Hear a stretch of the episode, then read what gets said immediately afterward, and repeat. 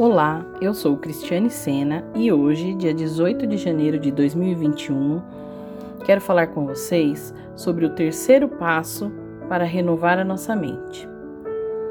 Queridos, com o que temos alimentado a nossa mente?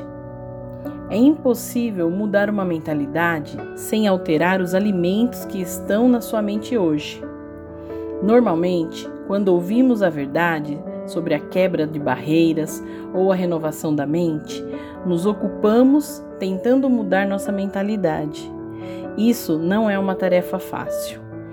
A única maneira de mudar seu pensamento padrão e automático é preenchendo a sua mente consciente com novas informações da verdade de Deus.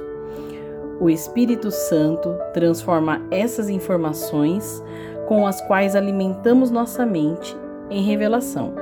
E isso logo se torna nossa nova mentalidade. E então a palavra de Deus produzirá resultados visíveis em sua vida. Antes que possa haver manifestação em suas circunstâncias, você deve permitir que o Espírito de Deus traga revelação ao seu espírito. Encha sua mente com a verdade e o Espírito Santo a tornará viva, o que mudará sua mentalidade e transformará a sua vida. Que eu e você, queridos, possamos escolher o melhor alimento todos os dias das nossas vidas. Eu quero agora, em nome de Jesus, abençoar a sua vida,